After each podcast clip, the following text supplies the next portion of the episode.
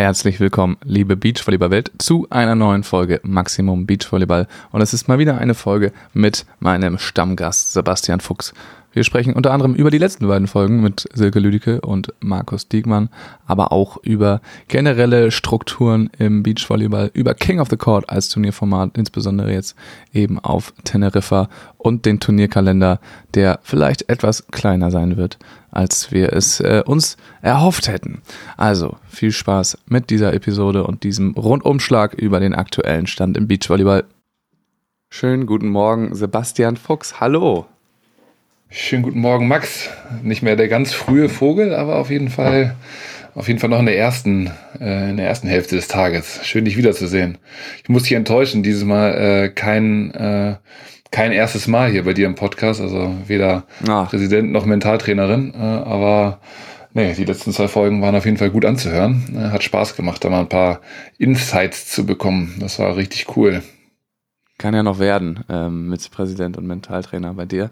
Äh, ja, da wollen wir auf jeden Fall auch noch drüber, drüber sprechen. Ich habe da auch äh, erstaunlich viel, was heißt erstaunlich viel, aber überdurchschnittlich viel äh, Feedback bekommen. Das ist auf jeden Fall gut angekommen. Ich natürlich auch Spaß bei den Gesprächen mit Silke und mit Markus Diekmann. Äh, ja, da können wir auf jeden Fall gleich nochmal drauf zu sprechen kommen. Aber wie geht's denn dir erstmal, Sebastian? Ist alles klar? Ja, bei mir ist alles klar. Vielen Dank der Nachfrage. Dieses äh, der Februar, ich habe das neulich irgendwo in so einer in so einer Schlagzeile gelesen. Der zieht sich dieses Jahr echt so wie ein richtig zähes Kaugummi. Äh, äh, man äh, unglaublich finde ich. Und ich weiß schon, was ich an meiner Zeit als als Profi-Beachvolleyballer äh, am meisten vermisse. Und das ist einfach diese Zeit, wenn man dann ja Januar, Februar draußen verbringen kann. Aber das merke ich gerade ganz ganz krass. Dieses triste, graue, äh, das nervt einen langsam. Äh, aber nö, gr grundsätzlich geht's mir, geht's mir sehr gut. Wir haben äh, einiges zu tun, sind in der direkten Vorbereitung für den Saisonstart äh, in Portugal im, am Praia da Rocha.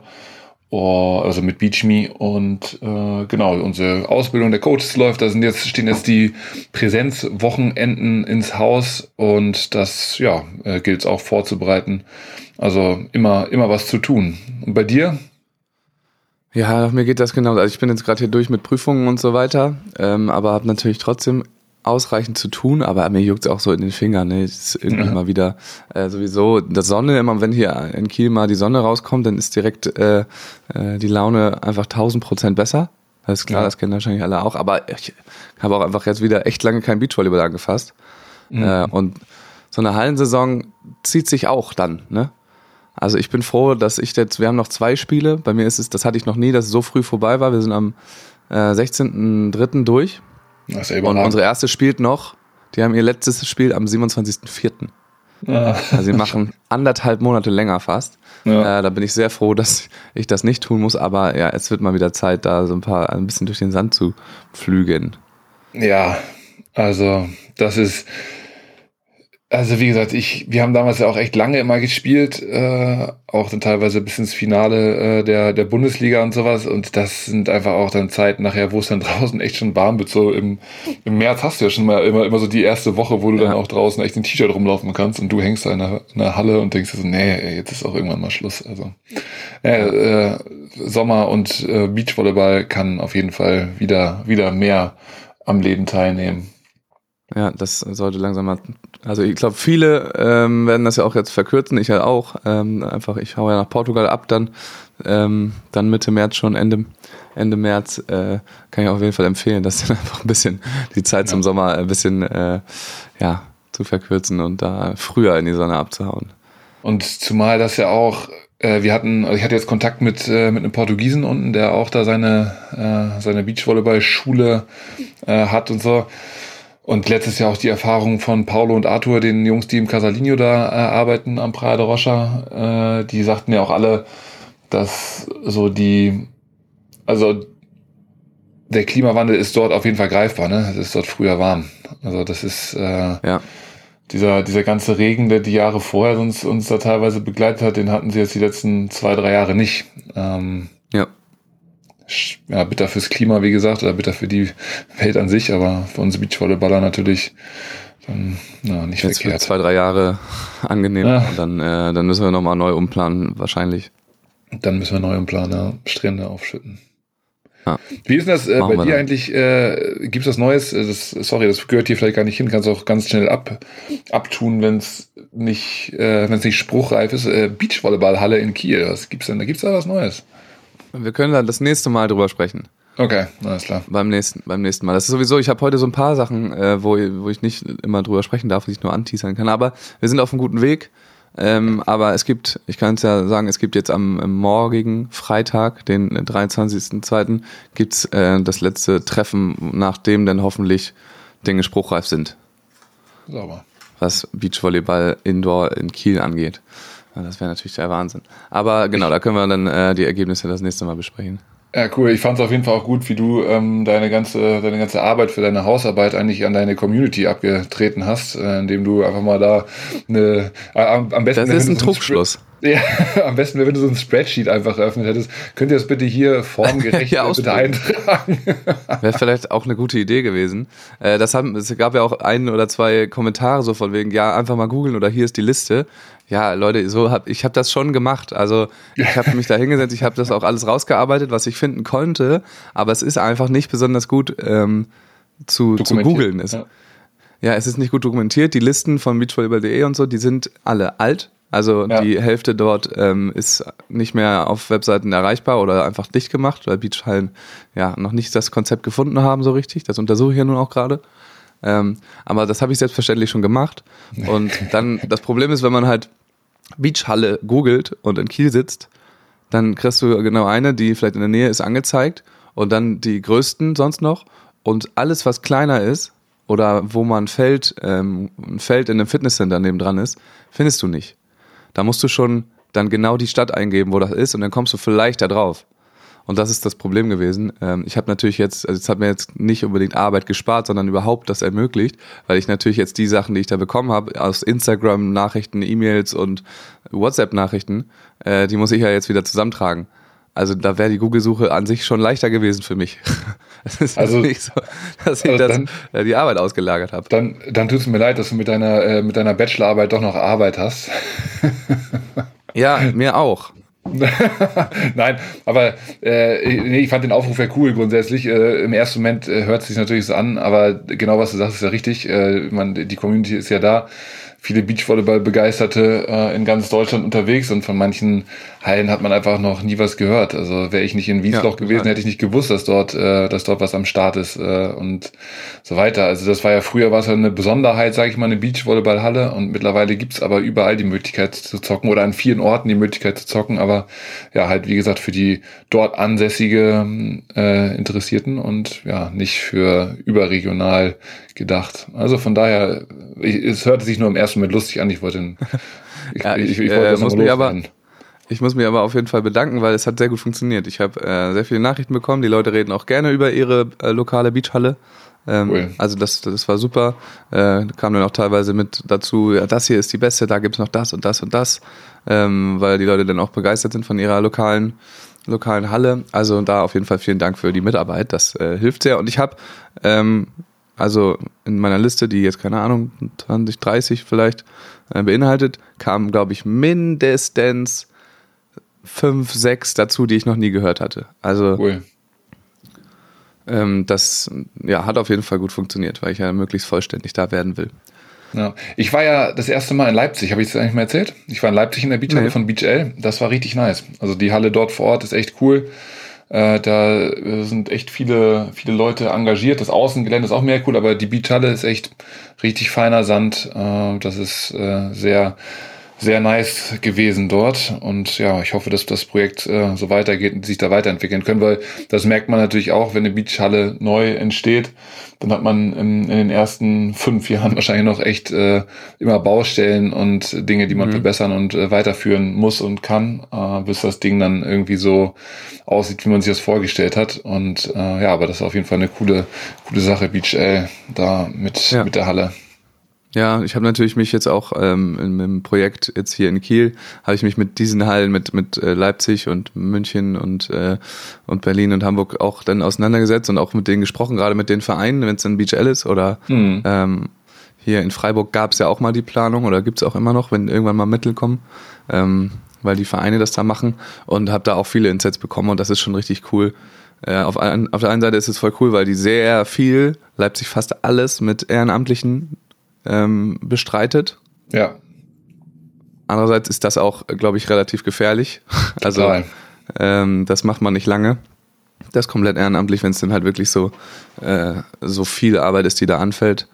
Ähm, und ja, da gibt's aber jetzt, also haben sie auch selber schon gemerkt und äh, wir, wir lernen da natürlich dann auch schon draus, aber da, ähm, ja, aber das sind so viele Leute, die das machen und dass sie es überhaupt hinbekommen haben, mit Ehrenamtlichen das Ding dahin zu bauen, ist absolut krass, richtig cool. Ja. Respekt. Äh, und natürlich die Gelder irgendwie eingesammelt und hier zusammen geliehen, ähm, müssen sie natürlich jetzt zurückzahlen. Äh, da macht, gewinnt jetzt keiner irgendwie einen Blumentopf, außer dass halt da die ganze Community die nächsten 20, 30 Jahre Beachvolleyball spielen kann. Ja, genau. Das ist schon nice.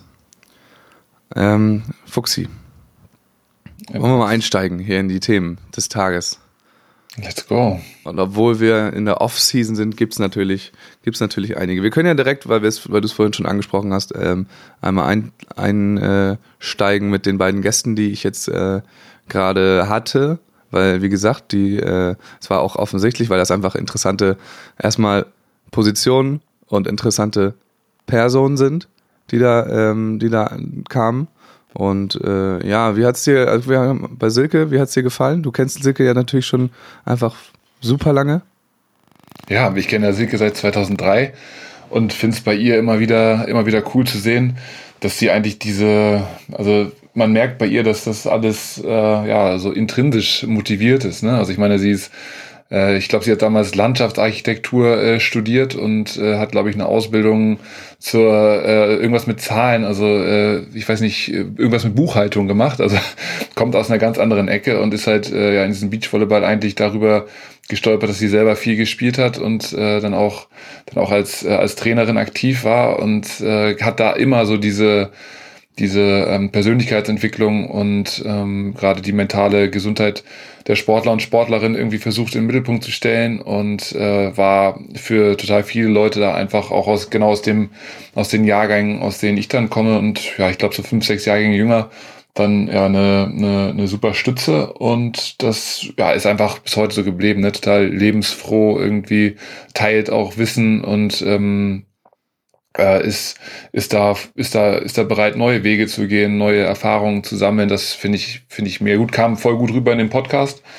Das war, äh, das war echt schön. Äh, Gab es da Fragen äh, oder wie war dein Eindruck? Du kennst sie auch nee, schon. Ich habe es genauso. Ich kenne sie natürlich auch schon ganz lange. Also sie hat damals äh, Anna betreut direkt. Ähm, das war genau die, die auch, äh, ich glaube, meine Schwester dann ins Internat geholt hat, weil sie eben dann für den, äh, für den jüngeren Bereich da zuständig war und dann halt super viel da gearbeitet hat und halt einfach hier in Kiel war. Ja. Das äh, kommt natürlich dazu und hier die, die Trainings gemacht hat und die äh, Trials und was auch immer noch hier stattgefunden hat. Deswegen habe ich sie auch schon ganz lange am Zettel und ihr äh, damals Mann äh, dann auch bei mir in der Mannschaft dann gespielt hat, noch kurzzeitig äh, und deswegen kenne ich sie natürlich schon so ganz lange und genau das, was du sagst, das ist einfach super cool, mit welchem Ansatz sie da rangeht, was man einfach von, also ich mit an keinem anderen Trainer so kenne, ähm, diesen Persönlichkeitsansatz oder diese krasse Entwicklung auch auf die mentalen Dinge hin.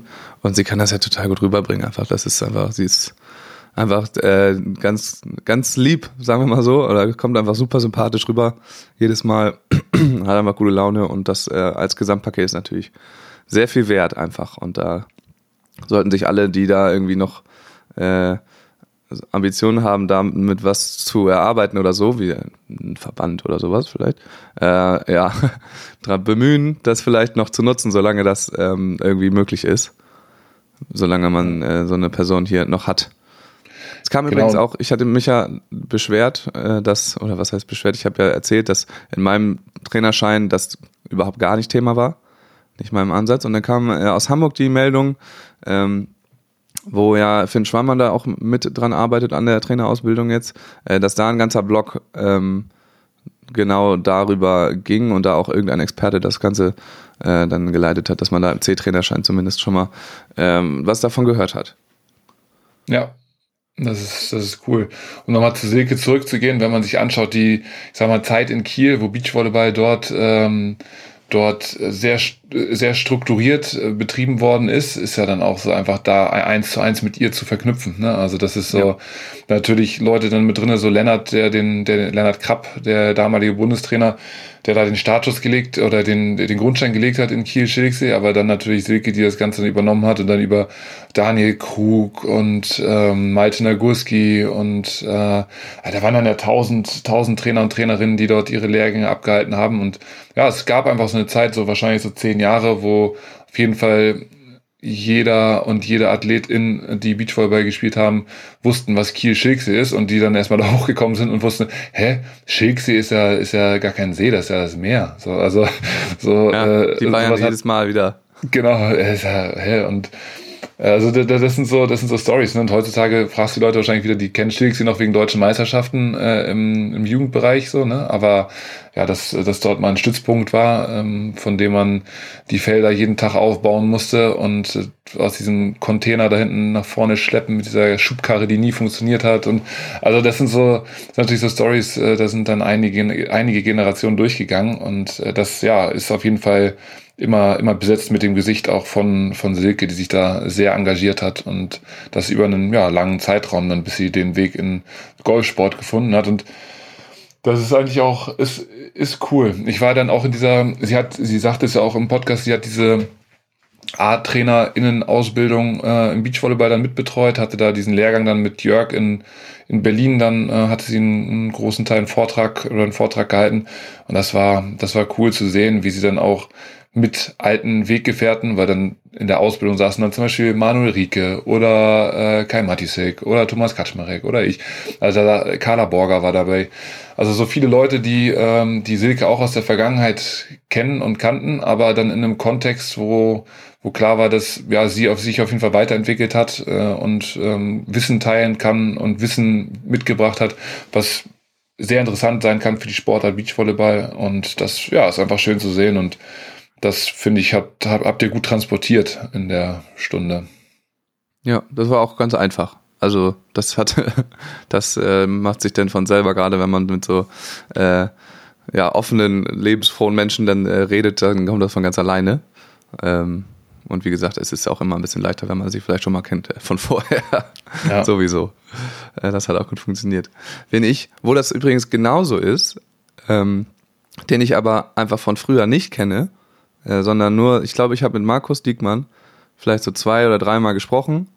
Ähm, jetzt im Rahmen von, also seine Tochter spielt ja auch Beachvolleyball ähm, und in, in, dem Rahmen ist er dann äh, auch bei den letzten zwei, drei deutschen Meisterschaften um 19 da gewesen bei uns und dann läuft man immer über den Weg und schnackt kurz, aber ansonsten noch nicht. Aber ich, bei Markus fühlt sich das immer so an, als würde man ihn trotzdem schon ewig kennen. Also der ist auch so mega, mega, äh, ja, sympathisch, genau das gleiche eigentlich, was bei Silke. Das, äh, man hat das Gefühl, man ist direkt auf einem, auf einer Ebene so, man redet, man unterhält sich die ganze Zeit auf einer Ebene. Ich glaube, das ist das, ähm, das Ding so. Und das fand ich auch total, total einfach quasi da. Man kann mit ihm irgendwie über alles reden. Ich hatte vorher nur mal so als Kontext, ich hatte früher mal, früher mal vor zwei Jahren, anderthalb Jahren, habe ich ähm, auch bei René Hecht angefragt, ob ein äh, Podcast, wie das aussieht, also über die Presse Stelle dann so, wie das eben läuft.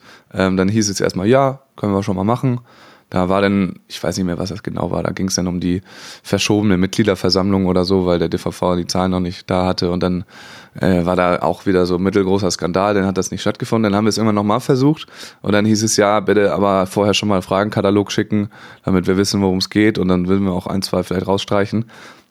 Und das hatte ich dann ähm, Markus auch erzählt und der hat das, also gar nicht verstanden, war, äh, woher das kommt, dass da man irgendwie Sorge und Angst hat, ähm, über irgendwelche Themen zu sprechen oder irgendwo auf, aufzulaufen, ähm, wo man dann vielleicht keine Antwort hat oder so. Ähm, ja, also er war da so, ja komm, mach einfach alles. Ich kann da genau zu jedem sagen, was mein Wissensstand ist ähm, oder wer darüber vielleicht mehr weiß und worüber ich vielleicht nichts sagen darf. Und das reicht ja völlig. Also das habe ich auch äh, ja, war auf jeden Fall sehr, sehr angenehm.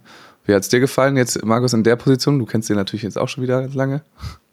Ja, so lange kenne ich ihn auch gar nicht und gegen ihn gespielt zum Beispiel habe ich, äh, hab ich selber auch nicht. Äh, Der ist zu alt, oder was? Du bist jung Genau. Genug. Ich bin genau, ich bin, äh, dafür bin ich jung genug. Also ich habe schon in der Zeit, in der er noch aktiv war, war ich auch schon aktiv, aber noch nicht auf, äh, noch nicht im Erwachsenenbereich. Und ja. Ähm, genau, das, äh, deshalb sind wir uns da nie über den Weg gelaufen. Äh, aber natürlich ist das, äh, ist das von dem, was er sportlich erreicht hat und sowas, äh, immer ein Begriff. Und äh, aber meine, meine, meine Vorbilder obwohl doch schon. Er, er, und Jonas, er und Jonas waren so bestimmt so mit einer der ersten, die, die, die man dann regelmäßig auch gesehen hat bei Europameisterschaften und sowas. Also doch stimmt. Also die, die Diekmann-Brüder, beide äh, schon, schon immer ein Begriff seit Anfang an. Äh, ja, was du gerade gesagt hast, finde ich total, finde ich total oder total cool, weil das auch so ein bisschen beschreibt, was ich wahrgenommen habe, also Markus ist auf jeden Fall jemand, das würde ich bei Silke halt auch so unterschreiben, die gucken dir halt, wenn, äh, wenn man mit denen redet, in die Augen. Also das ist so ja. eine Sache, das ist Augenkontakt und äh, Lesen an der Mimik bei dem Gegenüber oder bei der Gegenüber, was, was davon ist, wie ankommt und wie man es einschätzen kann. Also das, da, da, da spielen so zwischenmenschliche Sachen auf jeden Fall äh, immer eine Rolle auch mit dabei.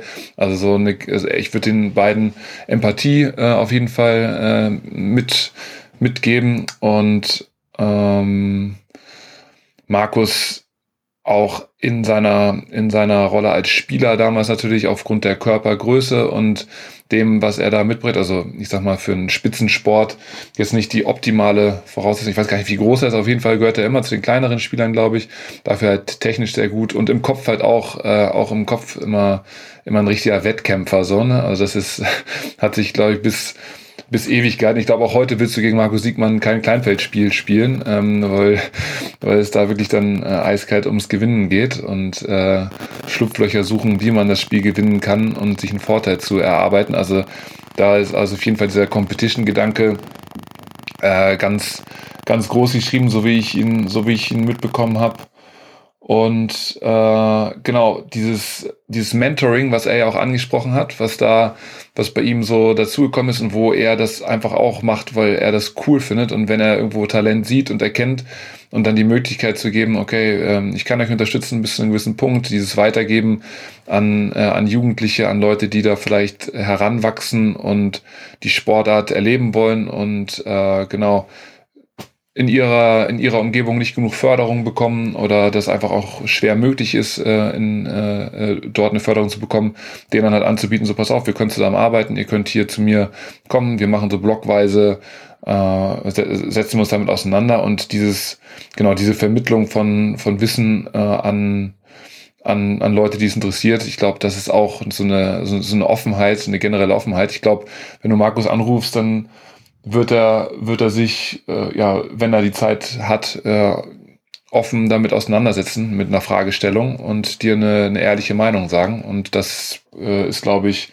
ist, glaube ich, auch genauso, wie er dann an so ein Gespräch rangeht. Und ich finde das zum Beispiel mega cool, als Präsident eines Verbandes zu sagen, so, äh, ja, also das sind Themen, die sollte dann nachher ein, äh, das Hauptamt dann regeln. Also dafür kann ich jetzt gar nicht die Entscheidung treffen, sondern für mich äh, sind das, für mich sind das Aufgaben, ich möchte die Leute zusammenbringen, ich möchte nachher koordinieren, wie verschiedene Zweige zusammenarbeiten und dann erfolgreich zusammenarbeiten, eine grundlegende Ausrichtung äh, besprechen und überwachen, dass die halt eingehalten wird, beziehungsweise an Punkten, wo ich das Gefühl habe, dass es dort auseinanderdriftet, dass dort eine Zusammenarbeit nicht mehr funktioniert, dort dann halt Einheit gewähren und sagen so, Leute, ähm, kommt wieder zurück zum Weg, äh, ihr arbeitet gerade gegeneinander.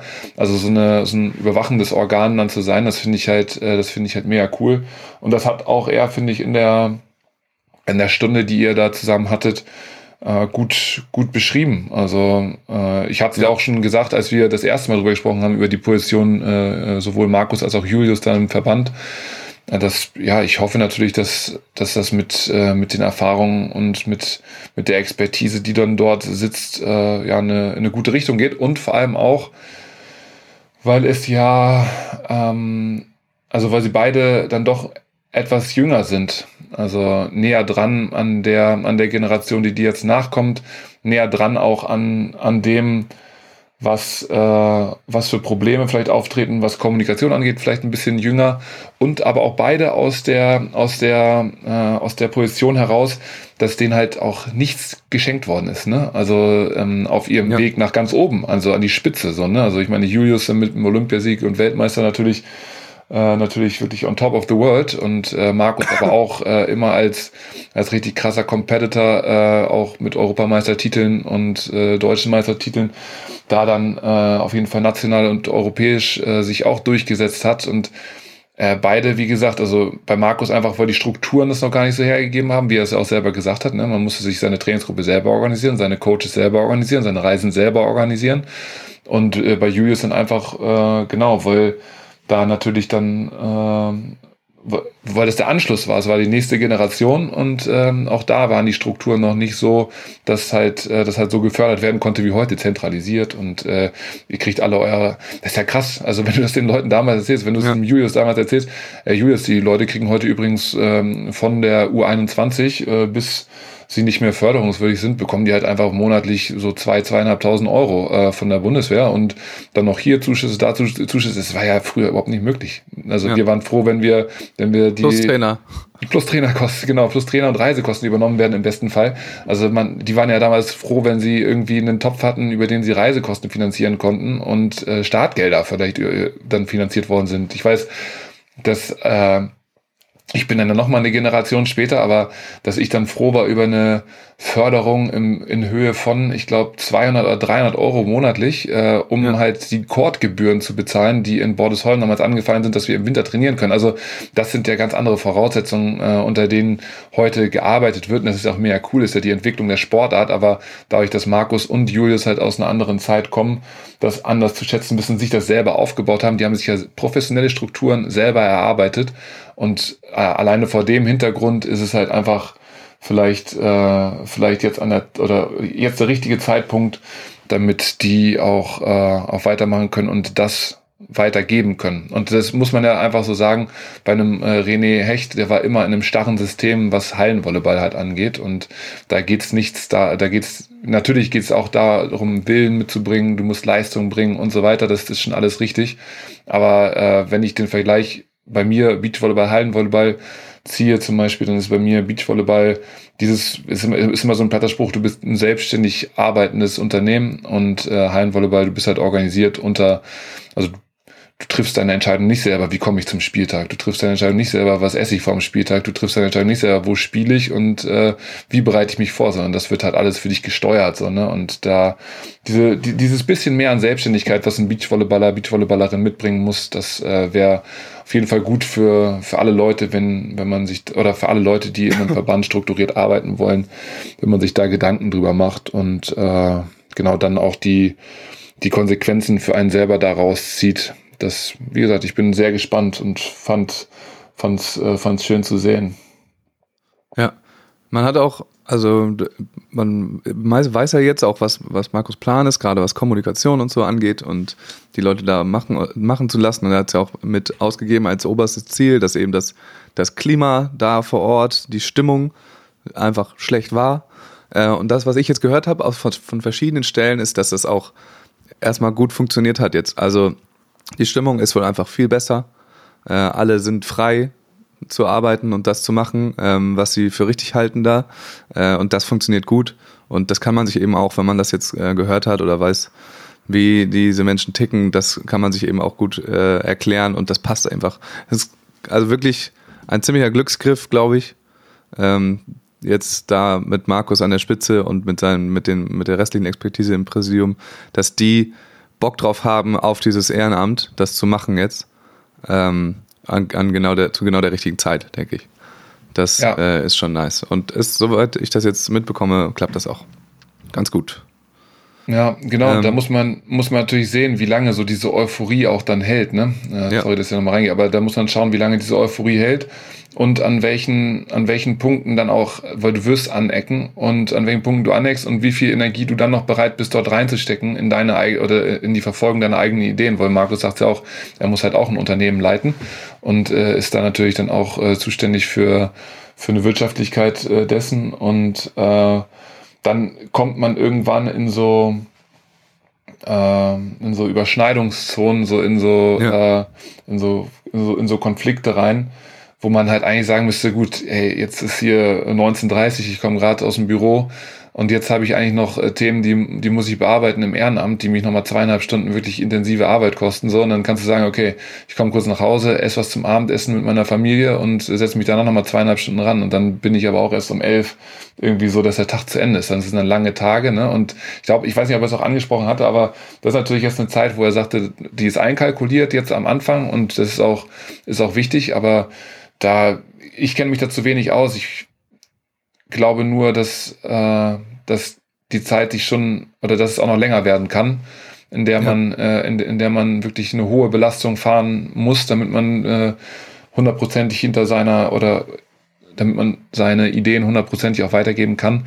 Und da bin ich gespannt, wie das dann, wie das dann funktionieren kann mit, äh, mit so vielen ja, äh, anderen Spannungsfeldern, ne, in denen man sich dann aufhält. Und wie lange das auch funktionieren kann. Also ja, ähm, wie lange das äh, und, ja, also ich muss aber auch sagen, ich finde, ähm, dass generell dieses ganze Präsidentenamt und auch sonst in, bei, in unseren Landesverbänden zum Beispiel auch, da hatten wir das auch, ja, dass da äh, ja unser Präsident abgewählt wurde nach 19 Jahren.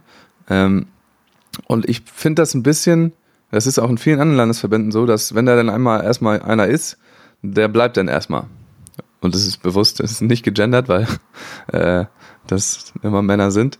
Ähm, aber ich finde, man kann auch total davon weggehen, äh, dass das jetzt unbedingt 20 Jahre so sein muss. Also total. das ist ja eigentlich, diese ganzen Verbände, Vereine sind ja einfach demokratische ähm, Gebilde. Und ich finde das eigentlich total komisch, dass es dann auch nicht darum geht, nicht wie in einem normalen demokratischen Prozess, wo du dann jedes Mal Mitbewerber und Mitstreiter hast um ein Amt mit Ideen und so weiter, ähm, dass das nicht der Fall ist da. Also natürlich dauert das, um sich da einzuarbeiten. Es gibt da Prozesse, die funktionieren besser, wenn man das schon kann und macht, aber nicht auf unbestimmte Zeit. Es gibt diese Amtszeiten da, irgendwann wird neu gewählt und es ist immer so, dass es nur eine Formalie ist und nicht, dass sich die ähm, dass da noch irgendwelche Bewerber kommen. Sobald ein anderer Bewerber kommt, ist es immer gleich eine, eine Attacke auf die, äh, Total. Auf den, der es gerade macht. Genau, und anstatt dass sich dann mit den Ideen und mit den Fähigkeiten da ähm, gestritten wird, ist es dann auf einer persönlichen Ebene sofort. Ja. Und das finde ich total lächerlich eigentlich, dass nicht, also es ist dann, trotzdem ist es ja so, dass die Person, der Amtsinhaber, ist in der Politik ja auch so, hat natürlich riesen Vorteile, ähm, und kann mit weniger äh, Ideen dann trotzdem im Amt bleiben, so. Aber dass das, ähm, ja, dass davon ausgegangen wird, okay, da ist jetzt einer und der muss das jetzt so lange machen, bis, das, bis er umfällt. Das finde ich immer noch ähm, etwas komisch, dass man, da kann man gerne das nochmal ein bisschen anders denken, meiner Meinung nach. Total, total. Und da bin ich mir jetzt auch nicht, äh, da stecke ich zu wenig drinne, aber ähm, es gibt doch ein Amt, was auf fünf Jahre gewählt wird auch in Deutschland. Äh, ist das der, ist das der Präsident? Bundespräsident. Ja, ja, der Präsident, genau, der Bundespräsident, der wird auf fünf Jahre gewählt und ist ja auch unabhängig der Partei, ne? Ja. Äh, und äh, dass man halt, dass man halt vielleicht zu so einem Modell kommt oder was weiß ich. Das, also auf jeden Fall bin ich da, bin ich da bei dir, dass man, äh, dass man diese Stelle flexibler halten, halten muss, damit man, äh, damit man auch am Zahn der Zeit überhaupt bleibt. Weil, ey, ja es tut mir leid, ne? Bernd Neppes in allen Ehren, äh, der war Präsident, als, äh, als ich damals angefangen habe zu spielen und der war ja bis jetzt letztes Jahr dann Präsident. Ähm, und äh, es ist egal. Auf jeden Fall, es ist wirklich, äh, also in, also in meiner Erinnerung hat er sich in der, in der Zeit nicht verändert, ist er nicht, ähm, ist er nicht äh, innovativer geworden oder hat da irgendwas, hat da irgendwas großartig versucht zu verändern, sondern es ist eher so eine Verwaltung gewesen in meinen Augen. Und ähm, wenn du dir als junger, als junger Sportler von deinem Präsidenten ähm, anhörst auf irgendwelchen Siegerehrungen von Landesmeisterschaften, du lernst aber schon noch was Vernünftiges, dann ist da doch irgendwo was falsch gelaufen. Vielleicht. Ja, und das ist ja auch kein Problem, äh, wenn da so Präsidenten oder Präsidentinnen dann auch da bleiben, weil Klar. sie sich mitentwickeln und weil ja. sie gute Ideen haben. Alles. Gar kein Problem. Mach's 30 Jahre. Aber das funktioniert ja nur, man holt sich ja total darauf aus, wenn man nicht diesen kompletten intrinsischen, äh, intrinsischen Drive hat, das zu machen, ähm, ist es nur natürlich, dass man sich dann da ein bisschen zurücklehnt, ein bisschen ausruht, denkt, okay, ich gehe zur nächsten Gala, ich gehe zu dem, ich bin zu, bei der Politik jetzt hier, äh, mach dies und das und erzähle am Ende, wie, wie geil ich das alles gemacht habe, weil es kann eh keiner überprüfen, ob ich das gemacht habe oder nicht. So, und wenn da jetzt aber irgendein Wettbewerb stattfindet, dann sieht das wieder ganz anders aus. Muss ja auch nicht die genau. ganze Zeit sein, ne? aber das, äh, das wäre auf jeden Fall wünschenswert, weil man sieht schon, dass vor allem die Ämter lange gehalten werden einfach und zu wenig Innovation stattfindet. Ja, und dann, äh, und dann halt mal, genau, in so einem, das wäre dann ja eine Art Wahlkampf, den du da dann noch vorschlägst, also ja. wo man dann halt dann auch sagen kann, okay Leute, also die letzten Jahre die und die Reformen hier durchgebracht, die und die Gespräche, die und die Mittel aus der Politik bekommen, äh, freigeschaufelt dafür, dass wir hier das machen können, dass du halt einfach mal wieder rausgehen musst und sagen musst, okay, Leute, das habe ich gemacht und nicht schon wieder so nur im Kalender schauen, so, ach ja, jetzt hier wieder, wie du sagst, jetzt ist hier wieder Sportler äh, Innengala, ähm, ja, 2022, 23, 24, 25, oh, Buffet war immer lecker, ne? Also das ist böse gesprochen jetzt, ne? Aber äh, ich finde auch, dass man, dass man, wer kontrolliert das Präsidium? So, das ist ja, das ist ja, eigentlich. Das ist, also es gibt ja sowas, ne? Es ist ja, also es ist ja nicht innovativ, was ich hier vorschlage. Das ist ja so gedacht. Es steht ja in allen Satzungen so drin ähm, und in allen Statuten, dass, dass es eine Wahl gibt, dass ich da aufstellen lassen kann, wer will.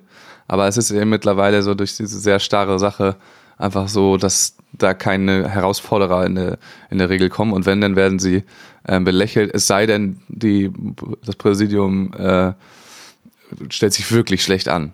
So, dann ähm, verärgert man so die Mitglieder und dann kann es kommen. Aber ja, dass das ein ganz normaler Prozess wäre, das äh, ist auf jeden Fall nicht so. Ähm, und da gibt's auch, gibt auch diese Berichte und so, aber da weiß ja keiner, ob das stimmt oder nicht. Wenn du erzählst, wir haben das gemacht und das gemacht und das gemacht, ja, keine Ahnung alle zwei Jahre bei der Ligaversammlung, äh, bei der, bei der äh, mhm. Verbands, wie heißt das bei uns? Verbandstag heißt das. Die Mitglieder, die Mitglieder werden, äh, werden auf jeden Fall, äh, wenn sich aus den Mitteln bedient wird, so, ne? Also das ist ja meistens dann so, dass, äh, ja. dass irgendwo dann Töpfe angegangen werden, äh, wo die Mitglieder eigentlich einen größeren Einblick drauf haben sollten. Da fehlt auf einmal irgendwas und dann wird's halt ärgerlich, so, ne? Ich glaube, das sind, aber das sind ja schon so krasse Sachen, die ja eigentlich ja, auch. Das ist Skandal. Das ist genau Skandal, das passiert ja auch in der Regel, äh, in, der, in der Regel nicht.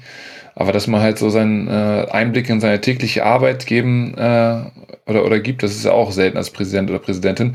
Ja. Und deswegen, du hast dann ja auch eigentlich immer, also das ist dann ja so eine Hierarchie so und du bist dann irgendwo, du bist dann oben repräsentativ äh, zuständig für für die Sparte oder für für den Verband. So, du führst auf jeden Fall nicht mehr die Gespräche an der Basis. Oder ganz mhm. selten. Sondern dafür hast du dann deine, deine Ausschüsse oder deine, äh, deine, deine Leute, die dann halt die ja, Informationen zutragen. So, das, genau, das ist ja auch okay. Also man muss es ja irgendwie, man muss es ja irgendwie äh, organisieren. Aber grundsätzlich, äh, genau, darf man sich auch nicht zu weit äh, weg entfernen davon und so über allem schweben, so nach so ein bisschen so, wow, Ich bin da. Ja. Muss man sagen, zum Beispiel jetzt, also ich kann halt immer auch nur von hier erzählen, weil ich die anderen, äh, in den anderen Verbänden einfach nicht bin. Aber ja. mit Antritt hat unser neuer Präsident Jörg ähm, den äh, Vereinen versprochen, so vierteljährliche lokale Runden.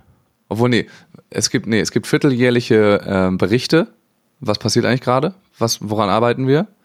Ähm, und es gibt lokale Runden, weil wir hier als äh, Flächenland ähm, ein paar Vereine haben. Natürlich ist alles total Ziel, äh, Kiel zentralisiert hier. Also alles dreht sich hier, der Präsident und ich glaube, zwei Vizepräsidenten kommen aus Kiel einfach. Dann sind die Leute, die in äh, Nordfriesland sind, denken sich so, hey, das ist doch auch hier unser Verband. Deswegen gibt's da lokale Runden. Das ist natürlich jetzt noch das erste Jahr, wo wir es machen, aber sie machen es erfolgreich. Also das, es ist möglich, es geht. Es ist transparent, es ist nice. Also das, das funktioniert, wenn man es einmal angeht. Genau, und dann muss man wieder sehen, wie lange kann man dieses Invest und diese, äh, dieses Engagement aufrechterhalten. Ja, aber das macht ja nicht, das macht ja nicht mal der Präsident. Der, der schreibt ja nicht den, die, den A4-Zettel, wo drauf steht, was alles gemacht wird, sondern das machen ja dann die Mitarbeiter. Man muss es ja, so ist es ja auch gedacht. Ist ja völlig in Ordnung. Und die lokalen Runden, das macht dann mal so mal jemand und das macht dann schon der Präsident. Ähm, aber das ist äh, irgendwie einmal oder einmal im halben Jahr oder so. Das ist ja alles machbar bevor ja. man dann noch in der nächsten Sitzung, äh, Präsidiumssitzung sitzt und noch wieder äh, nichts entscheidet und nichts macht, ja. kann man auch mit den Leuten sprechen und hören, was eigentlich nötig ist. Total. Da sind wir jetzt abgedriftet auf jeden Fall ordentlich, aber äh, muss auch mal sein, ne? Kurz. Ja, äh, ich hole mir kurz einen neuen Kaffee, Fox, und dann geht's hier weiter mit Beachvolleyball-Themen. Sauber. So, So. Beachvolleyball. Peach Sag mir mal, Fuchsi, sag mir mal jetzt einfach aus der Pistole geschossen, was hältst du, was hielst du von dem gerade vorbei äh, King of the Court Turnier auf Teneriffa? Welche Boah. Eindrücke hast du gesammelt? Äh, puh, Eindrücke auf jeden Fall ein paar gesammelt, obwohl ich äh, gestehen muss, dass ich, dass ich ganz wenig, äh, ganz wenig Live-Sport gesehen habe, aber halt alles, was drumherum stattgefunden hat, äh, kriege ich, äh, kriegt man natürlich mit. Und das fand ich äh, mega cool. Hat mich, äh, hat mich sehr gefreut. Und das war auch, glaube ich, so das, was man in den, äh, zum Beispiel Clemens Soppler hat das auch gesagt, das war richtig so Oldschool-Vibes, äh, da in, Ja. also Beachvolleyball Oldschool-Vibes. Und das war einfach mega nice, wie das aussah. Ne? Also dieser, dieser Court äh, da eingebettet an, in, in diese Promenade, wo dann Leute drauf sitzen, auf der Promenade sitzen konnten, einen guten Einblick auf den Courts hatten, auf den Court hatten, ein bisschen flachere Banden, äh, so, das war einfach richtig, richtig nice und der Spot dann da vor Ort einfach auch, äh, auch cool. Also von dem her, vom Lifestyle-Feeling und sowas hat, äh, hat das echt Bock gemacht, äh, Laune gemacht zuzuschauen. Auch geil, dass sie das Slunks als Partner mit, äh, mit da drin hatten. Ja, ne? Also äh, richtig, richtig nice. Ich wusste gar nicht, dass, äh, äh, dass äh, Paul Henning modelt. Waren das nicht da irgendwo dann Slunks? War das nicht Paul Henning? Ja, ja, Paul Manning hat da, äh, hat da gepostet auf jeden Ja, Fall. genau, das habe ich, das Ja, hab ich auch gesehen. gesehen. Fand ich, fand ich auch nice. Ich hatte das immer mehr mit Troy Field oder sowas in Verbindung gebracht. Bestimmt ein, ein paar Badehosen dafür bekommen oder so. Genau. Ja, ich Ja, fand das auch, also, ah, ähm, also ich habe tatsächlich auch ein bisschen geguckt. Ja. Einfach weil die hatten an dem, am Valentinstag hatten die dann ein Angebot, 50% off. Dann kostet das auf einmal, kostet das nur noch 2,50 äh, oder so, oder nee, 2 Euro. Irgendwie sowas. Ähm, ich glaube, das war das. Oder mit Kalaborger 10 kann man auch, konnte man auch nehmen. äh, dann, ja, habe ich, hatte ich halt ein bisschen Zeit, habe mir ein bisschen was angeguckt und es bleibt einfach so, also, dass das vor Ort fand ich, es war richtig geil. Es sah richtig cool aus. Die Leute hatten richtig Spaß. Die Leute vor Ort hatten da ihren Spaß. Ähm, ich ich habe auch von zwei, drei Leuten, die ich da kenne, die zufällig auf Teneriffa äh, sind, die da zugeguckt haben. Für die ist natürlich mega, weil du so dicht dran bist wie nie. Und Ja. vor allem waren ja, also gerade bei den Herren war ja die, ähm, die Teams, die dabei waren, das war einfach die absolute Weltspitze. Ja. Das war natürlich nett. Äh, wenn dann auch dann äh, Arman Helwig gegen Mosorum, gegen Elas Wickler das Finale ist. Äh, das ist mega geil. Gut, das Ähm, willst du halt auch, genau das willst du ja sehen. Ah, das, ist genial einfach- gewesen, ja. dass sie das so hinbekommen haben. Und da waren auch andere sehr, sehr gute Teams dabei. Das war alles richtig geil. Die Qualität war echt gut von dem, was sie da abgezogen haben. Ähm, wir haben da schon oft genug drüber geredet. Man kann King of the Court oder sie haben es, finde ich, noch nicht raus, das zu, äh, zu präsentieren im Stream oder sonst was. Also, das hinter einer Paywall zu verstecken, funktioniert sowieso nicht. Deswegen halt, gucken es noch weniger.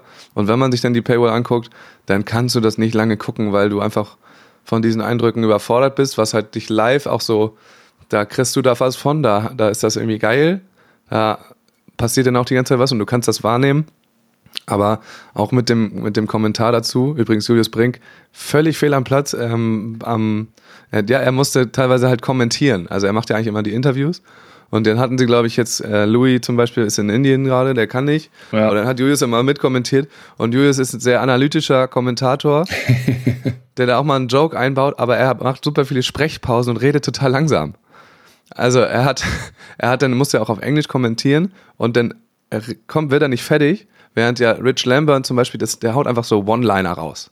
Oder, oder so, der, der redet einfach so einen Satz und dann ist fertig. Und Julius hat teilweise über Ballwechsel geredet, die schon nach vier Aufschlägen später hat er noch über den einen äh, kleinen Mini-Step von Nils Ehlers im Block geredet. Ähm, das hat überhaupt nicht funktioniert. Und man kann es nicht gucken. Ich weiß nicht, ob das möglich ist, dass man das anders produziert, anders zeigt. Weiß ich nicht wie, weil Mhm. so ist es es nicht. Ja. ähm, dass man es dass man's irgendwie anders macht. Oder trotzdem auch noch vielleicht eine, eine Regie hat, wo die dann nochmal eine Zeitlupe zeigt oder so und dann halt der eine Ballwechsel weggelassen wird. Oder dass man das wieder schafft, dass das lokale Leute produzieren, oder also nicht produzieren, sondern äh, dass es in jedem Land, wo man es gucken will, dass es da jemand au aufgreift und dann irgendwie mit Leben füllt, weil so ist es, ja, es ist schwierig. Ja. Aber vor Ja. Ort, ich weiß nicht, ob, die's, ob die den Stream, den haben sie ja scheinbar dann einfach auch, ähm, den vernach vernachlässigen sie ja dann auch irgendwie, weil vor Ort dann, also weil es hinter einer Paywall ist, so viele Leute können sich das nicht angucken. Ich habe ja eine Umfrage bei Instagram gemacht und äh, von den knapp 300 Leuten, die abgestimmt haben, was sehr Ja. viele sind für eine Umfrage bei Instagram, äh, haben 17% gesagt, sie gucken äh, auch mal King of the Court bei diesem Turnier. Mhm. 50 Leute knapp. Ja. Ähm, Ja. es, ist, ist es nicht. Das ist es ist, nicht. es, ist es nicht, auf jeden Fall.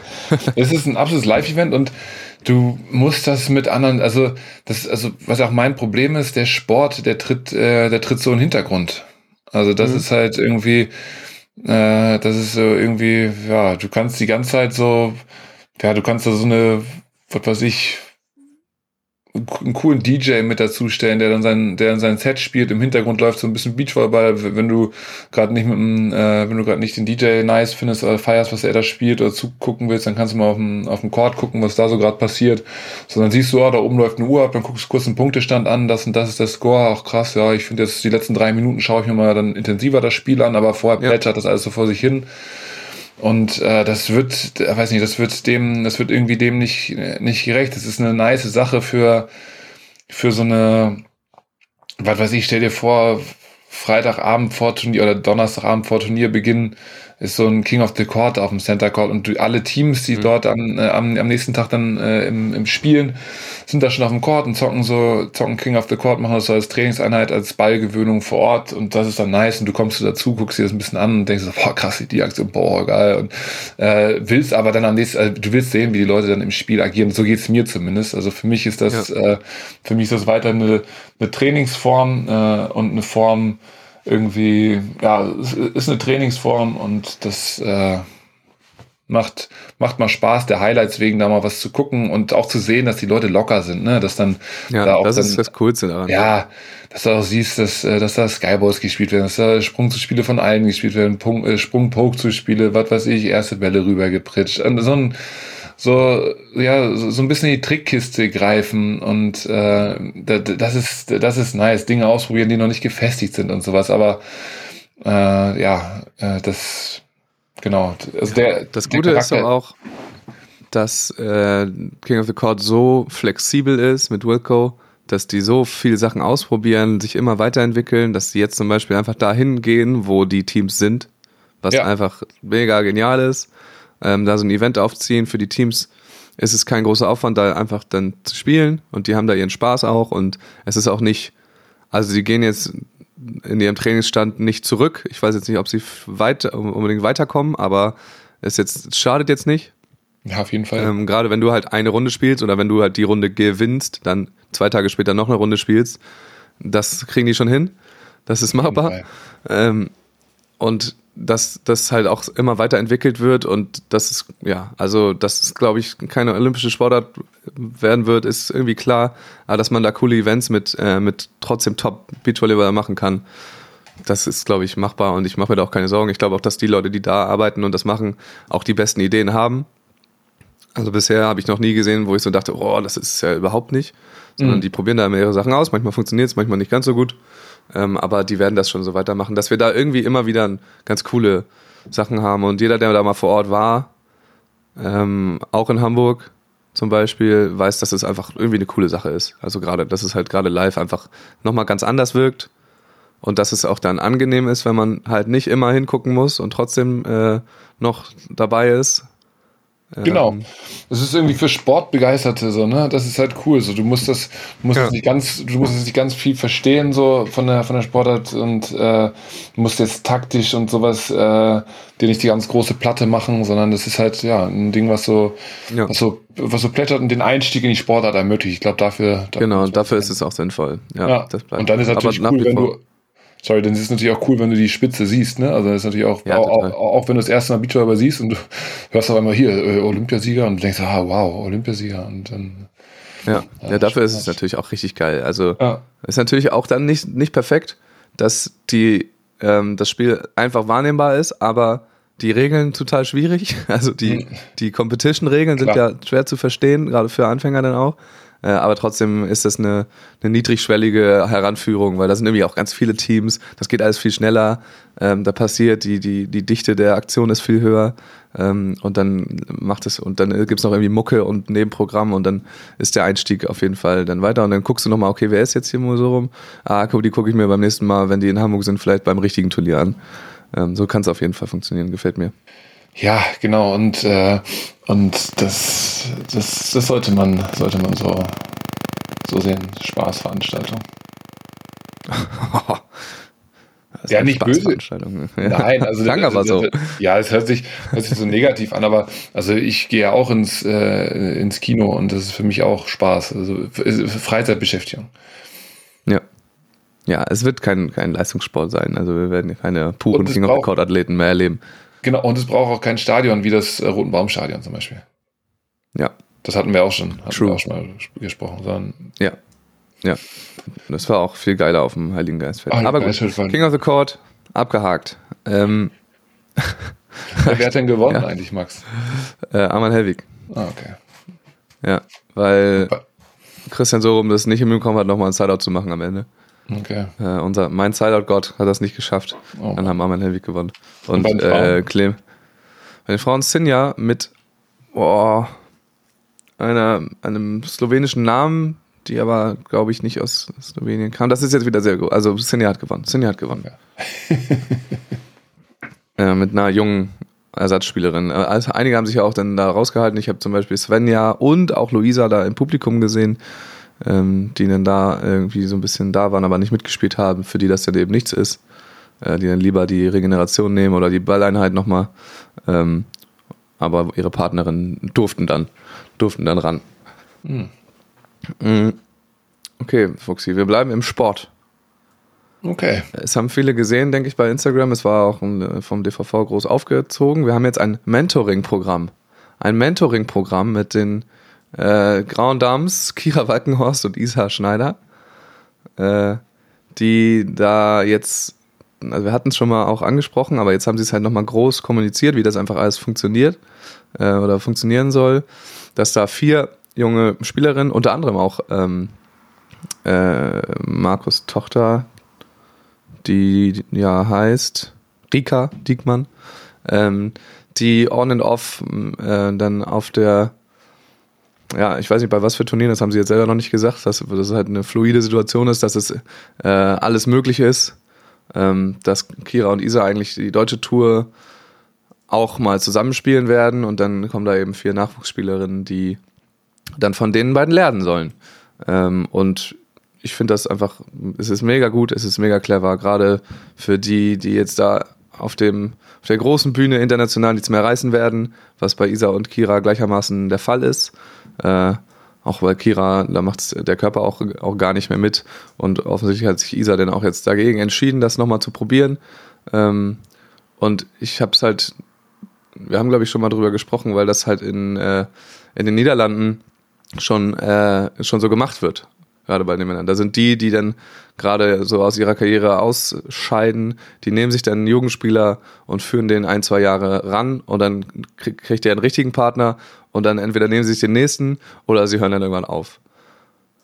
Ähm, ja, und Paul Becker hat da irgendwie den, den Hut auf bei dem Projekt, das zu betreuen scheinbar. Ähm, hättest du dir sowas auch gewünscht? Obwohl, du hattest ja auch mal ältere Partner, ne? Hattest du ja auch. Ich hatte, ich hatte Thomas Kaczmarek, der war älter als ich, wenn auch nur ein halbes Jahr, aber Florian Lüdecke. Aber, aber, Julius für, für ein paar Monate. Julius für ein paar Monate, genau. Äh, boah, ja, äh, erstmal das Projekt an sich ist, äh, ist mega cool und äh, das ist ganz viel ja auch äh, in, der, in der Ausrichtung vorher dann, dann entscheidend. Ne? Es ist ja was anderes, wenn du von, äh, von einem Spieler oder einer Spielerin an die Hand oder ausgesucht wirst, wo du, äh, weil in dir Potenzial gesehen wird, dann heißt es, ihr seid jetzt ein Team und ihr, äh, ihr, ihr bereitet euch jetzt auf einen Höhepunkt vor, der in vier Jahren ist. Oder es ist, äh, es ist von vornherein klar, ja, das ist, äh, das ist so ein Programm, in dem ihr die Chance bekommt, mal mit, äh, mit erfahreneren und erfolgreicheren Spielerinnen zu spielen und äh, euch dann an der Seite in einem geschützten Raum zu entwickeln. So, das ist ja, ja. finde ich, ein Riesenunterschied. Und ähm, die Idee, äh, dass man eine Trainingsgruppe äh, dort, dann, dort dann aufbaut, in der alle sechs dann zusammen trainieren, ist das so? Ich glaube, ja, zumindest äh, zeitweise. Also genau, aber ich weiß, ich, ich weiß, jetzt nicht wie, weil die Mädels, die sind ja teilweise kommen, äh, spielen für Düsseldorf. Kira ist in Bottrop noch. Ich weiß nicht, wo die alle sind. Ich weiß, also die werden auf jeden Fall immer wieder zusammen trainieren. Ich weiß jetzt nicht, ob täglich. Genau, alleine, aber das ist ja, das ist ja schon, äh, schon äh, eine riesen, äh, ein riesen Mehrwert. Ne? Also diese zusammen, diese Trainingseinheiten zusammen und zu sehen, was muss ich denn überhaupt mitbringen als junge Spielerin, damit ich irgendwann äh, mal den Erfolg habe? Wie fokussiert ich mich im Training? Das sind ja Dinge, die du, im, die du dir wunderbar abschauen kannst äh, ja. äh, im, im, Training. Und dadurch, dass die Ebene da ja natürlich dann auch äh, ja, sehr, sehr auf Augenhöhe ist, äh, ist das absolut ein, also eine absolute absolute Top-Chance für die für die jungen Spielerinnen da äh, da zu lernen und auch, auch schön, dass man als, äh, ja, als erfahrene Spielerin und äh, also das dann weitergeben kann auf, auf, auf so eine natürliche Art und Weise, wie es nur unter Sportlern und ja. Sportlerinnen irgendwie passieren kann, also jetzt ohne den ganzen theoretischen Background. Gerade, gerade im Training auch, also das ja. weiß man ja, vielleicht wissen eigentlich alle, die mal Hallenvolleyball zum Beispiel auch gespielt haben oder in einer anderen Trainingsgruppe im Beach waren, dass das halt da einfach, es passiert ja konstant. Da sind immer ältere, erfahrenere Spieler, aber manchmal auch äh, bei mir alte Männer. das, ja. Und du, die erzählen dir halt einfach Dinge, die dir der Trainer nicht erzählen kann oder nicht, nicht würde auch äh, oder einfach nicht die Kapazität hat, das die ganze Zeit zu machen. Und ja. das sind ja dann Kleinigkeiten, das sind auch soziale Dinge, das sind Dinge wie, wie trainiere ich und wann muss ich vielleicht mal mich anknipsen, wann kann ich mal einen Witz machen, wie funktioniert das alles, wie verhalte ich mich ähm, dazu und das ist, äh, wenn das im Training dann diese natürliche Art halt mitkommen, weil natürlich sind die auf Augenhöhe, aber das, die, der Respekt ist ja trotzdem da. Ähm, das weiß man auch aus diesen Konstrukten, dass man dann da zusammen trainiert und dann zusammen spielt und dann äh, und das aber trotzdem halt die auf einem auf einer anderen Ebene dann ähm, sind, weil sie einfach die Erfahrung mitbringen und dir auch mal, ohne dass du böse wirst, was deine Gleichaltrigen nicht können, ähm, dir mal sagen können, was los ist und wie das eigentlich zu gehen hat. Ja, oder halt einfach mal sagen können so, Alter Max, sieh zu jetzt, das reicht nicht. Die Qualität, die du bringst, die hilft der ganzen Trainingsgruppe nicht weiter. Ja, so, sieh das zu, kann, kann halt nur, können nur die sagen, ja, das, das genau. funktioniert nicht wenn das ein Trainer zu dir sagt, ist das immer direkt so oh, mm, mm, und äh, immer so ein bisschen auch im Kopf direkt. Aber wenn das äh, ein, ja, ein gestandener Spieler, gestandene Spielerin zu dir sagt, dann reißt du dich halt nochmal anders zusammen und denkst so, ey, da muss ich jetzt wirklich ran. So und das sind dann Sachen, mit denen setzt du dich auseinander. Das ist dann auch in dem Moment Druck, aber das ist äh, das ist vernünftig. So das ist äh, so so so entwickelt man sich, äh, so entwickelt man sich in dem Bereich dann weiter. Und dann als zweites natürlich man kann davon ausgehen, dass äh, wenn man wenn man die ganze Trainingsgruppe in, einem, in, einer, in einer Spielform zum Beispiel stehen hat, wo es einfach um eine Konstanz geht, ne, wo es dann darum geht, okay, Annahme, Zuspiel und Angriff auf Zonen oder was weiß ich, also irgendwie eine äh, irgendwie einen Wettbewerb machen, da würden die Älteren auf jeden Fall gewinnen, weil sie halt einfach viel mehr Wiederholung haben, viel viel akkurater schon arbeiten können, ihre Schläge oder ihre ihr Schlagrepertoire schon so weit so weit geschärft haben, dass sie da dann dass sie da dann auch richtig präzise abschließen können. Wenn wir vielleicht an eine, an eine Leistungsfähigkeit des Körpers rangehen, dann sieht es halt schon wieder ganz anders aus. Ne? Und diese diese Konstellation aus wirklich so maximaler Leistungsfähigkeit in jungen Jahren und dieser, diesem, diesem Vorteil von schon 10.000 Touches mehr und, äh, und zu wissen, okay, wenn der Wind so reinkommt, dann muss ich das und das machen, dann muss ich meinen Schlag so und so verändern. Diese Konstellation ist halt wirklich, äh, wirklich richtig cool und ja, freue mich sehr, dass da auch dann mit Paul dann ja auch oder Paul Becker dann auch jemand, äh, jemand dran ist, der auch äh, oder oder dem der einfach gut Wissen auch weitergeben kann und ähm, der da engagiert ist, der da dann seine Rolle auch als Trainer äh, findet und ja, bin ich sehr gespannt, äh, was was sich daraus entwickelt. Ist ja jetzt ein Pilotprojekt so ein bisschen, mal gucken, ja. was man da jetzt für Vorteile und Learnings irgendwie noch rausziehen kann. Natürlich auch cool, dass man jetzt einfach mehreren Athletinnen da diese Chancen geben kann, dass man sich jetzt auch und auch dann auch nochmal checken kann, okay, wie, ähm, dass die alle Potenzial haben, ist ja klar Aber wie äh, verhalten die sich dann auch dann in diesen, in diesen Wettkampfsituationen und so? Und dann bist du ja auch, wie du sagst, du bist in so einem Safe Space irgendwie und kannst dich da entwickeln.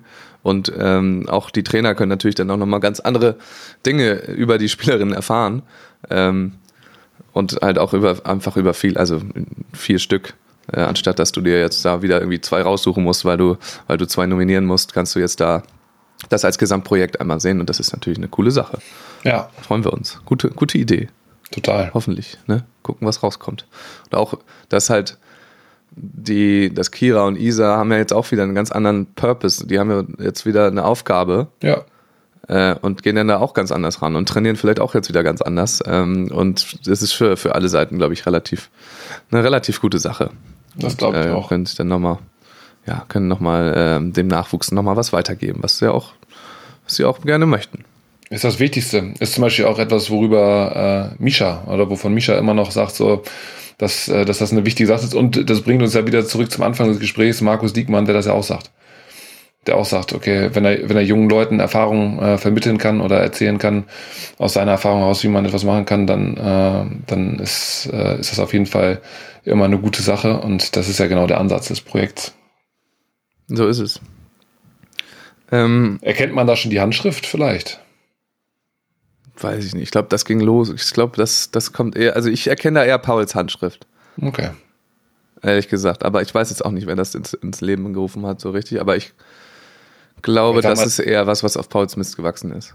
Genau, kann gut sein, aber ich meine, das ist dann jetzt auch nochmal so, äh, so, äh, so hoch, ich sag mal, hochgekocht, hört sich jetzt wieder so schlimm an, aber ich meine, dass es dann jetzt nochmal so, so in den Mittelpunkt gerückt ist, ist natürlich, Ja. äh, natürlich dann vielleicht auch dem geschuldet, dass, dass man sagt, okay, damit können wir uns sehr gut identifizieren als, äh, als Verband. Das ist der Weg, das ist auch das Bild, was äh, dieses, dieses, äh, dieses Ding in der Öffentlichkeit, dieses Bild in der Öffentlichkeit, was wir äh, was wir transportieren möchten, äh, das passt, das passt gut rein und dann ist es Ja. halt eine gute, äh, gute Synergie dann. Ne?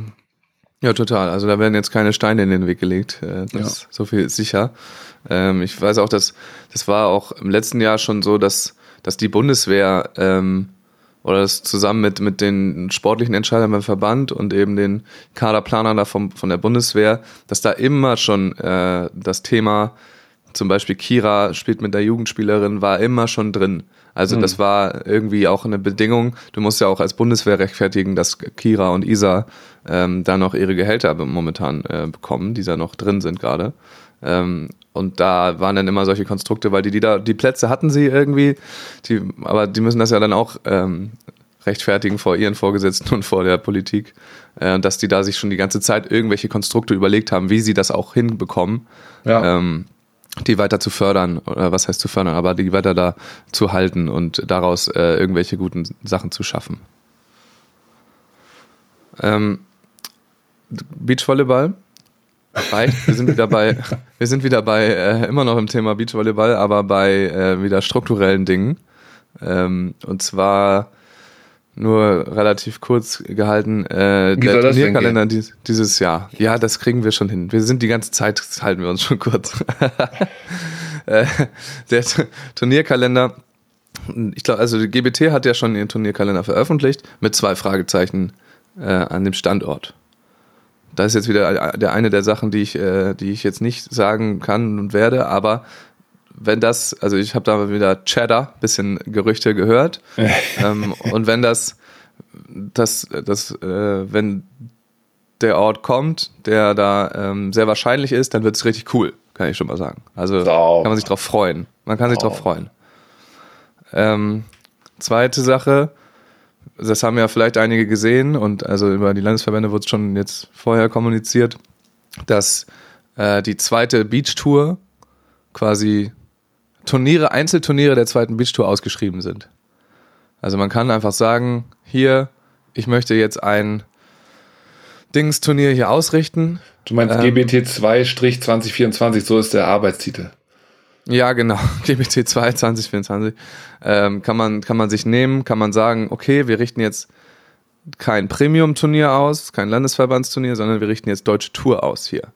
Weil, ähm, ja, also erstens hat Markus das ja auch erzählt in dem Podcast, dass sein Ziel ist, so schnell wie möglich das zu schaffen, acht Turniere der zweiten Serie zu haben, weil die Felder auf der ersten Serie zu klein sind. für eine nachhaltige Entwicklung von, von Sport und von den jungen Athleten vor allem.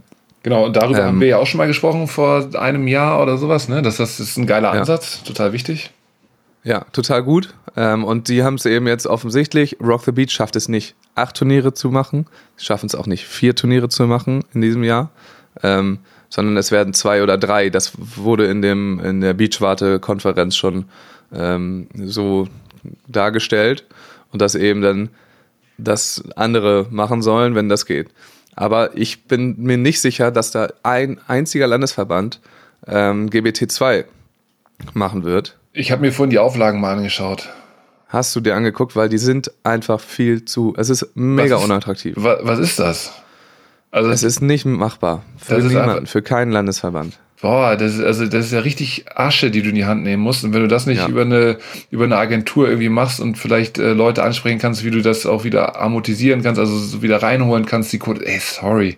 Das ist einfach, wir reden also alleine Preisgelder pro Geschlecht und äh, Lizenzgebühren an DVV und äh, Landesverband äh, sind ja einfach unfassbar hoch. Unterkunft für Schiedsrichter und Mittagessen für, für alle ist, äh, es ist einfach nicht machbar. Also ich bin in einem Landesverband, der erfolgreich eine Tour ausrichtet, der da relativ gut auch sponsorenmäßig und so aufgestellt ist, der sofort gesagt hat, geht nicht, können wir uns nicht ja. leisten. Woher? Wir machen ein Premium, das ist schon immer viel zu teuer, weil die Tribüne so viel Geld kostet und so. Ja. Ähm, ich habe mit, mit Bavü gesprochen, die auch keine Chance haben, die da auch vielleicht lieber dann ein Premium machen. Ähm, aber das ist einfach, vor allem die Spielerschaft, die da kommt, ist halt auch größtenteils auch dann die gleiche. Ne? Also für die lohnt sich das gar Klar. nicht, weil das die gleichen Spieler sind, die da kommen. Ja, was ist denn, äh, da, das hatte ich, ich hatte nur bei äh, GBT 2-2024 hatte ich nur gesehen, Kapazität der Tribüne 300. Äh, was ist denn das bei einem Premium? Ähm, wir hatten jetzt ja ein so ein Ding da, was, was da in, äh, was für ein Grömitz? Nee. Aber nee. Äh, ich glaube, ich glaube, beim Premium sind es 150, die du brauchst oder so. Okay. Aber 300 sind halt auch gleich, das sind gleich drei, äh, zwei Tribünen. Also. Naja. Das sind so 3.000 bis 5.000 Euro, kannst du da rechnen. Genau. Ja, Perfekt, ja, ne? Ähm, super. Ja, ist, ist, also ich kann mir nicht vorstellen, gerade die, die Bewerbungsfrist, wann ist die? Nächste Woche? 28.02. oder so, ja.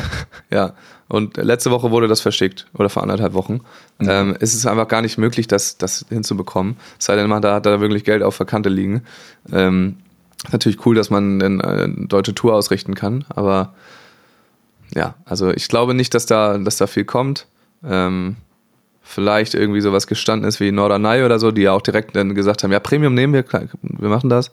Ähm, die das vielleicht hinbekommen, weil es dann halt deutsche Tour ist. Aber es ist leider, also es ist eine Idee, sie wollen das irgendwie schaffen und anders geht es ja auch nicht, aber die Auflagen die sind einfach nicht stemmbar gerade und vor allem nicht mit der Vorlaufzeit. Also hier, ich habe gerade nochmal nachgeschaut, parallel. Also das ist äh, bei beiden Turnierkategorien ist die äh, Zuschauerkapazität für den Center Court mit 300 angegeben. Also 300, 300 okay, ja gut. Ja.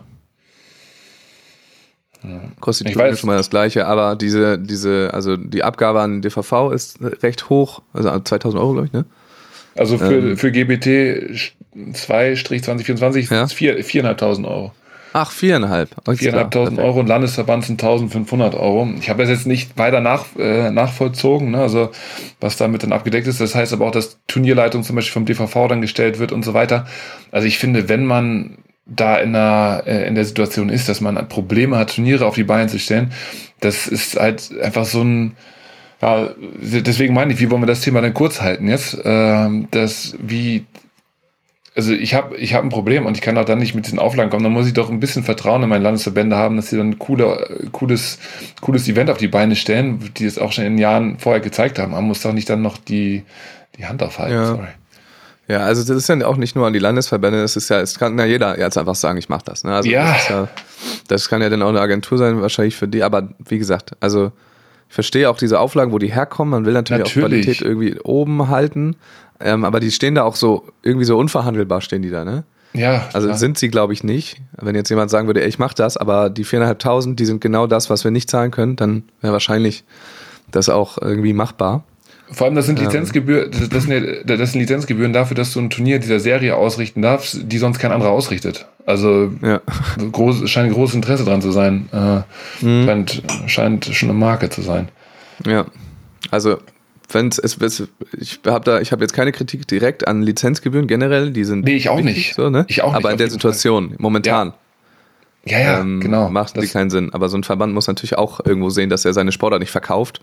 Ja, 100%ig. Äh, wenn du ein Produkt hast, äh, dann musst du dafür Lizenzgebühren nehmen. Das ist, das ist okay, aber es gibt kein Produkt. ja. Das, also, das ist auf, gut auf den Punkt gebracht, ja. Ist naja, es, äh, es ist ja so. Ich, und wenn du dir da, dann finde ich die Informationslage auch, sorry, ich, ich, ich habe mir das, äh, ich bin nur oberflächlich eingestiegen und ich lasse mich auch gerne von einer anderen Meinung überzeugen und lass mich gerne mitnehmen. Aber wenn du jetzt sagst, das Thema ist seit einer Woche irgendwie on the line, so, das heißt 14 Tage für so eine Ausschreibung, so, okay, sorry Leute, das ist echt, das ist ein Projekt, das muss über den ganzen Winter vorangetrieben werden, damit man das irgendwie finanzieren kann wahrscheinlich dann, ich kriege keine Informationen im Internet darüber einfach so zugänglich. Ich gehe auf die Seite von Sportplatz, ich gehe auf die Seite von Rock the Beach. Da stehen, da, da, da werden nur Berichte aus dem letzten Jahr irgendwie geteilt. Also der, der, der Wissensstand dahingehend ist ganz, ganz schlecht so. Also und das in Zeiten, wo wir über digitale Vernetzung reden. Also das ist einfach, ja, dann an so vielen Punkten, äh, sorry, da, wo, wo ich mich frage, wie? So, und wo ich ja. dann, das, das, wie gesagt, das ist dann, das ist dann immer schade zu sehen. Und ja, man, man merkt einfach, dass das, dass das dann irgendwelche, ja, Schnellschüsse, Verzweiflungstaten sind, die dann da passieren. Und das ist halt, das ist halt wirklich schade. Und da, wie gesagt, wir haben, ich weiß nicht in welcher Folge, wir haben irgendwann mal drüber geredet, wie wichtig dieser Unterbau ist für, äh, um mhm. nach oben zu kommen. Ich, es war im Zuge von zwölfer Feldern bei German Beach Tour oder sowas. Also das ist schon anderthalb Jahre her vielleicht sogar. Und äh, die Gedanken werden ja nicht nur wir uns machen. Wir sind jetzt ja hier nicht die beiden äh, Weisen auf dem Berg, die sich hier ihre grauen Haare, äh, ihre grauen Bärte irgendwie zwirbeln und sagen so, oh, kommt zu uns und wir sagen euch, wie es geht. Wir wissen ja auch nicht, wie es geht, aber das haben wir auch schon vor anderthalb Jahren gesagt. Aber ja. seitdem kann man doch, wenn man da dran arbeitet, da sinnvoll mal Zeit reinstecken und ein was auf die Beine stellen und dann so einen Plan verfolgen. Und dann ist natürlich super ärgerlich, dass Rock the Beach dann sagt, wir können das nicht leisten, oder Sportplatz dann ja im Endeffekt sagt, wir können das nicht leisten. Das ist natürlich, kommen dann viele Sachen zusammen, die ärgerlich sind und äh, ja, aber weiß ich nicht. Also irgendwie äh, bei mir ganz viel, ganz viel Unverständnis und Unmut darüber leider. Ja. Es kann jetzt eben sein, dieses Jahr, dass ähm, wir dieses Jahr wenn wir überhaupt so viele, also es kann sein, dass wir weniger Turniere bekommen als letztes Jahr. Ja. Weil letzt, im letzten Jahr gab es noch die Ersatzturniere, ähm, die ja auch gut angenommen wurden, die sehr gut gelaufen sind. Ich weiß nicht, also auch die, ähm, auch München und Stuttgart haben sich jeweils gedacht, ja gut, das, wir können das ja auch, wir können das ja auch so. Ähm, ich glaube nicht, dass sie sich das jetzt denken, weil eben die Gebühren zu hoch sind. Aber mit zwei oder drei Rock the Beach Turnieren wir haben vier Premiums, glaube ich, in, in der ganzen Saison.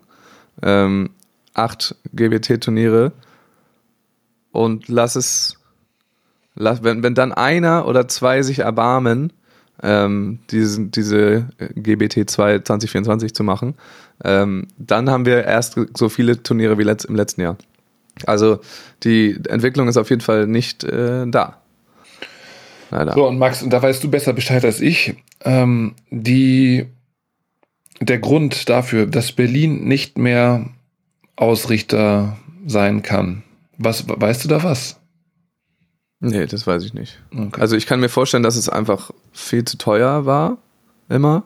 Okay. Im, äh, im Beach, Beach Mitte, weil Beach mhm. Mitte einfach relativ unflexibel ist, was diese, also dass die überhaupt in den letzten zwei Jahren die ersten vier Felder abgebaut haben, mhm. ähm, oder die ersten acht, keine Ahnung, war schon ein Riesenakt. Ja, klar. Ja, ist halt ein ähm, kommerzieller Anstalter, äh, Veranstalter. Genau, weil die, was denen da an Gebühren wegfallen, ähm, ist halt einfach hoch und das, dann ist die ganze Liquiditätsplanung für das ganze Jahr im Arsch. So, ja. wahrscheinlich Gut. bei denen. Aber die haben das ja damals. Deswegen, also, mehr weiß ich nicht. Genau. Okay, weil die haben es ja damals im Zuge der World Tour, als das da stattgefunden hat, der Grand Slam in Berlin, gab es ja auch Courts auf Beach Mitte. Und das kann man ja, ja eigentlich auch so, es, es ist ja äh, unbestritten, dass das eine richtig geile Anlage ist. Und dann muss man doch eigentlich auch als, als Ausrichter für so ein Turnier äh, eine, ein Interesse daran haben, dass man, dass man da irgendwie einen Weg findet der Kooperation und wie das dann sein kann. Ja, also das haben die schon versucht, das, das glauben wir. Aber die Beach Mitte, für Beach Mitte ist es halt nicht lukrativ. Das sind jetzt keine Idealisten. Nicht mehr. Sondern das sind, das sind äh, einfach Kapitalisten. Ja. Tatsächlich. Das ist einfach eine komplett kommerzielle Anlage. Ja. Die Investoren da äh, und die Gesellschafter, die wollen ihre Gewinne haben. Und das war's. Und die Gewinne sind halt einfach am höchsten, wenn da die Leute die Felder privat buchen. Da kriegst du einfach pro Feld, pro Stunde am meisten raus. Bin ich ja auch gerade mittendrin in den Rechnungen. Ist einfach so. Mhm. Ähm, ist dann schade, dass man das nicht so mit einkalkuliert, einpreist und dann vielleicht mal ein bisschen Gewinne zurücksteckt, weil Beachmitte macht dicke Gewinne, kann ich mir gut vorstellen. Mhm. Äh, das mit dem, was da, was da abgeht. Ähm, dass man das dann nicht sagt, ach, ist doch viel cooler, wenn wir das mal hier haben. Wir machen dieses Jahr 2% weniger Gewinn. 1% ist wahrscheinlich ist ja gar nicht so viel, aber ja. ähm, paar tausend Euro weniger im Jahr und haben dafür einfach eine geile Veranstaltung, die imagefördernd ist. Ja. Aber ich weiß nicht, ob das jetzt überhaupt das, das Ding war, aber ich weiß, dass es damals einfach ein Riesenakt war, das überhaupt so hinzubekommen, dass Beachmitte sich lange quergestellt hat und dass sie trotzdem noch hohe Gebühren verlangt haben, die trotzdem schon unter ihren, äh, unter dem waren, was sie eigentlich eingenommen hätten. Unter der Marge für einen Kindergeburtstag weil Kindergeburtstag kannst du das Feld mit äh, 25 Kids für jeweils äh, fünf, äh, für jeweils 20 Euro äh, ja. Äh, belegen und dann kannst genau. du ausrechnen, was du davon hast. Das ist ja das Schlimme. Es ist ja nicht mal, es ist, Max, äh, vielleicht als letztes, es ist ja nicht mal so, dass die Felder in den Beachvolleyballhallen oder in, äh, auf Beachvolleyballanlagen äh, gerne an, an die Sporttreibenden ver, äh, ver, ja, äh, ver, verbucht werden, sondern noch lieber ist es an Events, wie Kindergeburtstage oder irgendwelche Firmenveranstaltungen, weil einfach auf gleicher ja, die Fläche sind halt höher, ja. Genau, weil auf gleicher Fläche mehr Leute stattfinden können, als wenn wir ein, äh, ein Spiel machen. Das ist ja, dann warten wir mal, wir warten mal ab äh, bis. Ich bin gespannt äh, auf, seinen, auf den Ausgang deiner Bachelor. Weil in meinen ähm, Arbeiten und Kalkulationen ist das natürlich äh, anders. Was so, studierst du nochmal? Nur nochmal kurz das. Lernt. ja, aber ist ja klar. wenigstens, oder? nee, nee, Sport. Sportenglisch. Ja, da gibt es ja auch Sportökonomen. Na, aber okay. dass das eben das Ziel natürlich ist, also es gibt an da Modelle gibt es in Deutschland drei, die man da beobachten kann, wie es einfach Vereine äh, mit Beachvolleyballhallen machen.